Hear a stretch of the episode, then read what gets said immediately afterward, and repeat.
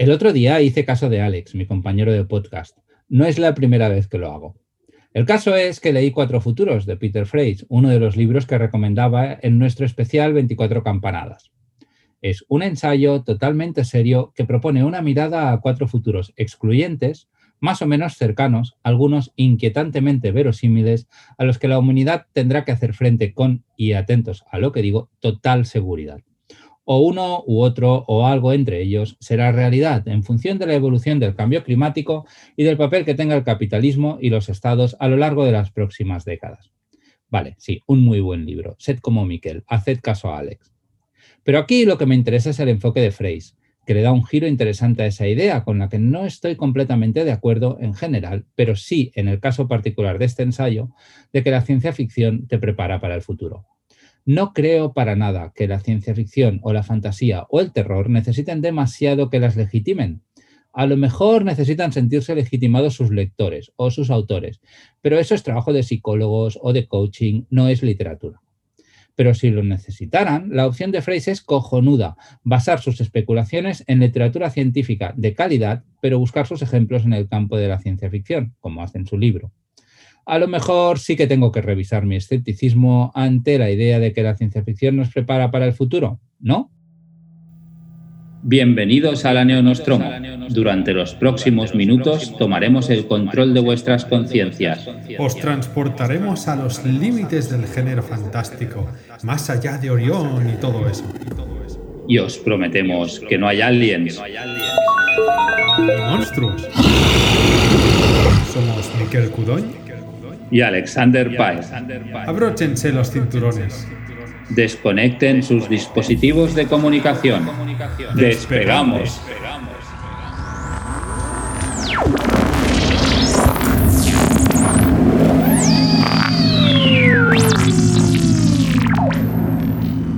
Bienvenidos a la nave Neo Nostromo, bienvenidos al episodio 48.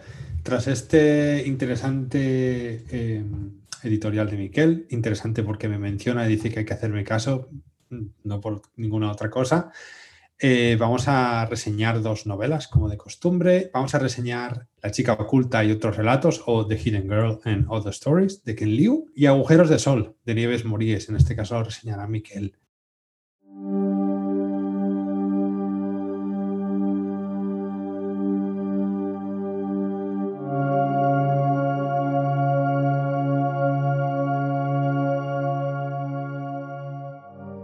Pues nada, comenzamos con la primera de las reseñas. Se trata de The Hidden Girl and Other Stories de Ken Liu o La chica oculta y otros relatos de Ken Liu, un título que recientemente Runas anunció que iba a publicar y de hecho ya, ya muestran la cubierta. Supongo que vendrá con traducción de, Pilar San Román, que es quien se ha encargado de traducir a Ken Liu eh, en castellano hasta ahora.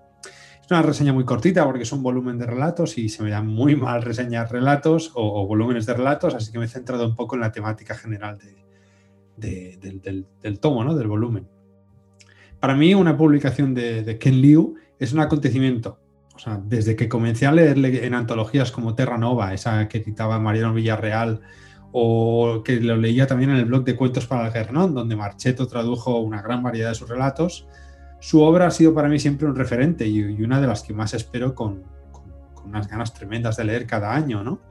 En el caso de 2020, una de estas novedades que nos llegó fue The Hidden Girl and Other Stories, una nueva antología que aglutinaba varios relatos de ciencia ficción del autor. El caso, y esto cogiendo con, pinzas, es que yo me abalancé sobre este tomo con las expectativas que, no sé, de leer algo al nivel del zoo de papel. Y esto fue un error. Pero vamos por partes. Los relatos de la chica oculta tienen una temática más o menos común. Casi todos son de futuro cercano y casi todos tratan temas actuales o cómo ciertas tendencias contemporáneas podrían desarrollarse eh, dentro de poquitos años. A diferencia del zoo de papel, La chica oculta me ha parecido una antología mucho más cerrada y temática, mucho más compacta en ese sentido, con una, una gran excepción que comentaré al final, con relatos más centrados, pues, por ejemplo, en la singularidad o en dilemas éticos asociados a la misma. Por ejemplo, el sentido de la vida, o qué es aquello que en esencia nos hace ser humanos, ¿no? la, esencia de, la humanidad. Otros se centran también en los recuerdos o en el pasado, ¿no? en el tiempo, Y hoy también, evidentemente, las relaciones interpersonales y cómo esa relación interpersonal interactúa con el propio tiempo o la singularidad.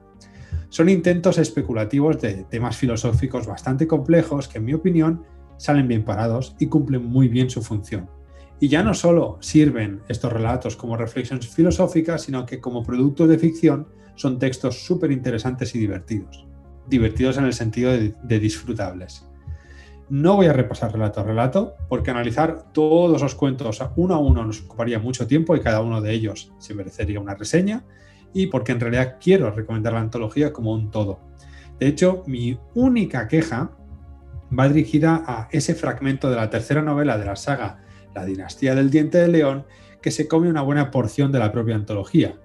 Eh, yo, que no he leído ni siquiera el segundo eh, título, el segundo tomo de esta saga, me pareció un poquito un robo. O por lo menos, un, no sé, una cosa puesta ahí para rellenar y que el volumen sea más gordito, porque si no sería bastante, bastante fino. Vale, sí, puede funcionar como una herramienta de marketing, de publicidad de la siguiente novela, para generar hype y todo lo que queráis. Pero quizá podría haberse hecho de otro modo. También es cierto, y a lo mejor alguien esto podría discutírmelo, que incluso que, este texto de la tercera novela podría funcionar como un relato independiente en mi opinión, desentona muchísimo en el resto de la temática de, la antología. En cualquier caso, relatos como All Together Elsewhere o Staying Behind, donde se explora la, inmortalidad de los seres humanos, así como la búsqueda de la trascendentalidad, em, son un poco similares a, pues a San Junipero de Black Mirror, por ejemplo. ¿no? Se plantea en, estos relatos, se plantea, en este y otros, ¿no? los pros y contras de virtualizar conciencias. Eh, entendida como la, inmortalidad real, ¿no? Y cómo nuestra naturaleza nos hace eh, ser más resistentes o, reticentes a cualquier tipo de cambio. En cualquier caso, ya para acabar, es un volumen muy interesante, quizá no tanto a nivel, y esto lo digo a nivel personal, como lo fue, bueno, todas las reseñas a nivel personal, pero se me entiende, como lo fue el Zoo de Papel, que a mí me, me causó un gran impacto. En este caso no ha habido ningún relato que me cause un gran impacto, ni, mucho menos. Pero bueno, es un tomo en el que Ken Liu arriesga con temas clásicos de la ciencia ficción y los traduce a su ya particular estilo propio, ¿no? Un estilo de Ken Liu mucho más personal, mucho más dramático, mucho más familiar, etcétera, etcétera. Un título que estoy seguro gustará tanto como ha gustado Exhalación, por ejemplo, a fans y a no fans de la ciencia ficción, y que en definitiva es un libro que os gustará leer si os gusta leer. Eh, evidentemente, si os gusta este título, os gustará todo lo que podáis leer de Ken Liu. Así que leedlo. Muchas gracias, Alex. Yo tenía mucha curiosidad por este, por este libro. A lo mejor los detalles negativos, no, tanto los relatos, sino del libro como, como todo consistente, me frenan un poquito más en este caso o hacen que me parezca un poco menos atractivo, pero sin duda le, echaré un vistazo. Tengo curiosidad por la manera de construir el libro, ¿no? En el anterior siempre se decía que, un poquito era un, ahora no me acuerdo ¿eh? en qué año se publicó eso de papel, pero era un poco lo mejor de Ken Liu, aunque pudiera haber gente que hiciera selecciones distintas, pero estábamos ante un autor que había publicado muchísimos relatos, en este sentido es muy diferente a Ted Chiang, y, había podido permitirse hacerse una selección muy rigurosa de lo que, o para él o para sus editores, tenía más, más calidad o quizás más consistencia agrupado como un todo. Entre, entre que se publicó aquel libro y se publica La chica oculta o The Hidden Girl, eh, han pasado varios años. Los relatos que incluye aquí, haciendo mención aparte del que es un fragmento de la novela, los relatos que son relatos han sido escritos también, o sea, ¿abarcan el, total de su carrera o son relatos que ha ido publicando después de? Sí, de hecho, si el Zoo de Papel tiene lo mejor de lo mejor, aquí tiene lo segundo mejor de lo mejor.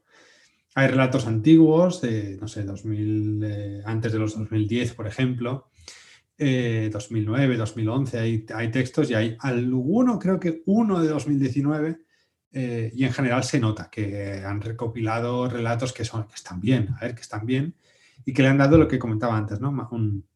una temática más concreta a la antología. Han cogido relatos de temática mucho más de ciencia ficción, etcétera, etcétera, y los han puesto juntos. En el zoo de papel había un poquito de todo. Aquí no, aquí es más concreto.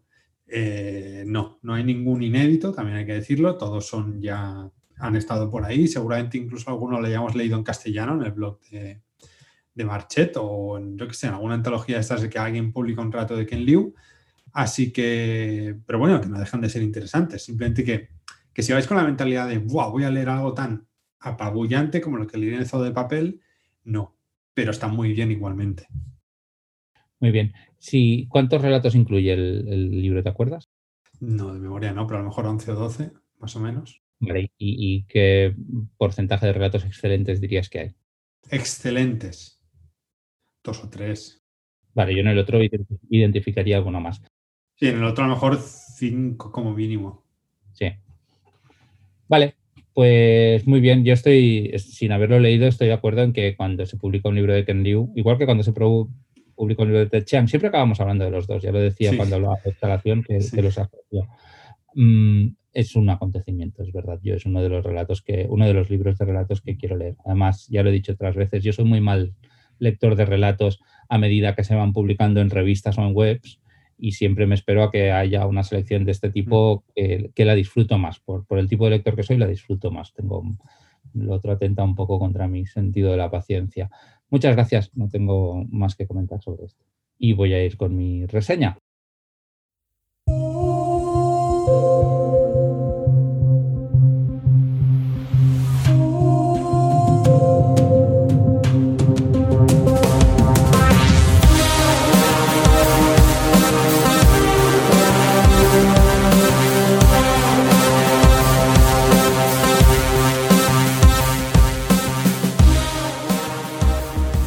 Os voy a hablar de Agujeros de Sol, de, Nieves Mories. Agujeros de Sol es un libro afín con el fantástico gracias a su conexión con el terror y por eso voy a hablar de él en este podcast. Aunque estrictamente hablando, nada de lo que sucede en él desafía lo posible en nuestro mundo, no tiene un componente sobrenatural. Sin embargo, por tipo de sensibilidad y estilo narrativo, creo que es un libro que puede gustar a los seguidores de este podcast. Alguno o alguna habrá que no conozca, pero se lo recomiendo igual. El libro fue publicado en verano de 2020 en la editorial Dilatando Mentes. Y antes de ir al turrón, vale la pena mencionar lo cuidado del diseño de la edición, con un magnífico uso de la ilustración, pero también del diseño de maquetación, para puntuar la narración con diferentes tipos de texto que ayudan a desarrollar y contextualizar la trama. Luego entraré un poquito más en detalle sobre esto. ¿Hay algún detalle concreto que, del diseño que a mí me interfiere un poco con la lectura? Por ejemplo, en las esquinas de cada página hay un bebito dibujado que a mí me molesta, pero da igual, el conjunto es estéticamente muy logrado y, tiene mucha personalidad y está muy, muy, muy cuidado. Creo que Agujeros de Sol es un libro intenso, que consigue lo que se propone, provocar una reacción más o menos visceral en quien lo lee. A mí, que lo leí de forma más o menos intensiva, en relativamente poco tiempo, Ah, porque el libro realmente atrapa por completo, me dejó exhausto. Y en este caso eso es un logro, es lo que pretende, me parece a mí. ¿Habéis oído alguna vez esa expresión que dice que el resultado de una obra es mayor que la suma de sus partes constituyentes? Más o menos es así la expresión. Pues a mi lectura de Agujeros de Sol le puedo aplicar esa idea sin demasiada dificultad. No voy a negar que le veo algunos problemas, e intentaré razonarlos, aun sabiendo que muchos de ellos tienen mucho que ver con cuestiones subjetivas que para otros u otras lectores o lectoras serán menos importantes. Pero también es cierto que nos encontramos ante una novela potente, llena de ideas y de mala leche, con una prosa muy, muy, muy, muy cuidada y un gran sentido del estilo, y que además se articula de forma muy efectiva en torno a una serie de cuestiones de la historia reciente de nuestro país. Concretamente, el robo de niños dados en adopción a familias de élite durante la dictadura y parte de la posguerra. También, y para mí es de donde sale la energía y la mala hostia del texto, plantea una crítica mordaz a la vivencia de la feminidad y de algunos tipos de masculinidad también, en un marco familiar culebronesco más bien chunguillo. Creo que la habilidad de Mories para, o Mories, ¿eh? no sé cómo se pronuncia, debe ser Mories, para tejer un inquietante tapiz en el que los distintos mimbres se amplifican respectivamente es muy grande. Y es uno de los logros que más valoro de la novela, no sé si es terror como metáfora, pero sí que sé que el continente y el contenido se ajustan el uno al otro como el guante a la mano. El guante deshilachado y la mano mutilada, pero encajan bien. Bricoterror le llama Cristina Jurado en el prólogo. Lo que Nieves Mories propone es una narrativa más o menos fragmentada, tanto como la familia, las dos familias de hecho protagonistas, y como la psique de algunos de los personajes principales. La novela empieza por el desenlace y salta de un personaje a otro intercalando una voz en primera persona con diferentes puntos de vista en estilo indirecto libre, o, como apuntaba antes, segmentos de noticias o reportajes que dan información sobre el contexto de la historia. Esta suerte de puzzle narrativo le permite a la autora jugar con la forma de dosificar la información y, sobre todo, centrarse solo en lo significativo. El conjunto tiene un punto caleidoscópico que enreda la atención como en una tela de araña. Y si funciona, en buena parte es gracias a la habilidad de la autora para construir sus personajes y darles vida. Lo que decía del conteniente y el contenido. Muy bien. ¿Y los problemas? Bueno, se me pueden discutir, sin duda. Tienen un punto esotérico, si queréis. En primer lugar, creo que se esfuerza demasiado por ser memorable y crear un impacto, y aunque sí lo consigue, sospecho que haber bajado la intensidad en algún momento hubiera servido para crear más contrastes y jugar con la arquitectura del argumento. Para modular un poco más la historia. Escríbelo tú, me diréis, y yo os diré, sí, sí, sí, tenéis razón, pero sigo creyendo que un punto de contención lo haría más intenso, y no al revés. En segundo lugar, y aquí tengo aún más dudas sobre si tengo o no razón, creo que mezclar el arco de Ada, uno de los personajes, con el de Martín, que son dos de los personajes principales, es un error o en cualquier caso no funciona con la misma fluidez que el resto de la historia.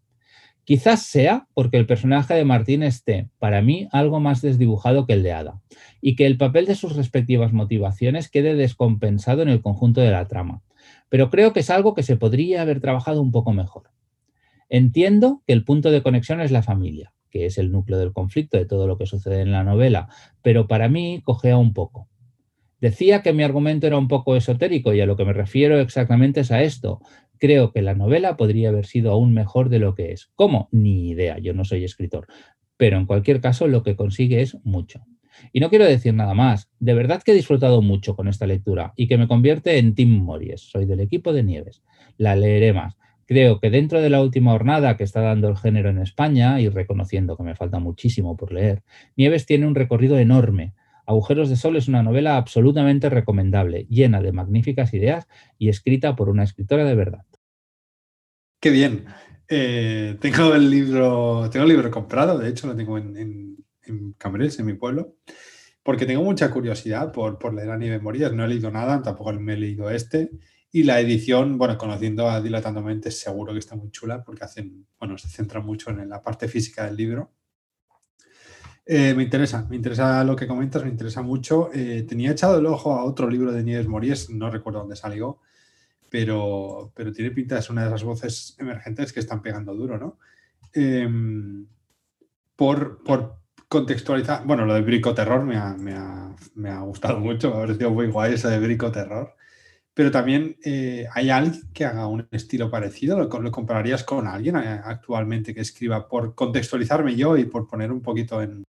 Sí, yo creo que a, a mí me recuerda un poquito el tipo de voz, aunque hay muchas diferencias ¿eh? y las comparaciones son odiosas y, y, no es lo que estoy haciendo. Pero el, el, el, yo creo que el tipo de sensibilidad e incluso el tipo de prosa, al menos en algunos fragmentos, o el tipo de personajes, el tipo de, de atmósfera opresiva que genera, me recordaba un poco al Guillem López de Arañas de Marte. ¿Ah? O sea, que es muy oscurito tirando a... Uf. Sí, a eso me refería, que cuando es intenso y con una intensidad muy sostenida. Vale, vale, vale. Claro, cuando hablabas de, que tiene mala leche y de todo eso, yo me imaginaba a lo mejor algo un poquito más reivindicativo o más directo o más brutal. Pero claro, Arañas Marte, aunque sí que también tiene mala leche, es, es muy es oscuro. Es, un libro de, muy triste también. Yo creo que este es bastante oscuro. El, yo, no diría que es exactamente reivindicativo en el sentido de que es, es fácil ¿eh? ver lo que digo del componente, o sea, es, es, una crítica al patriarcado, un patriarcado muy concreto, además mezclado con cuestiones de, de clase, eh, las, las, mujeres, digamos, eh, tienen un papel Mm, en absoluto de víctima en realidad, pero, pero digamos que hay una parte de la historia que lo que intenta es victimizarlas y se resisten, o sea, sí, sí que tiene, o, o, a mí me cuesta poco hacerle una lectura en clave de género en ese sentido, pero tiene una historia, o sea, hay una historia que es lo que manda. Sí, sí, sí, sí. sí. ¿Y qué te iba a comentar? ¿Comentas también o, o usas la palabra esotérico? Dices que la novela tiene, tiene rollo esotérico. No.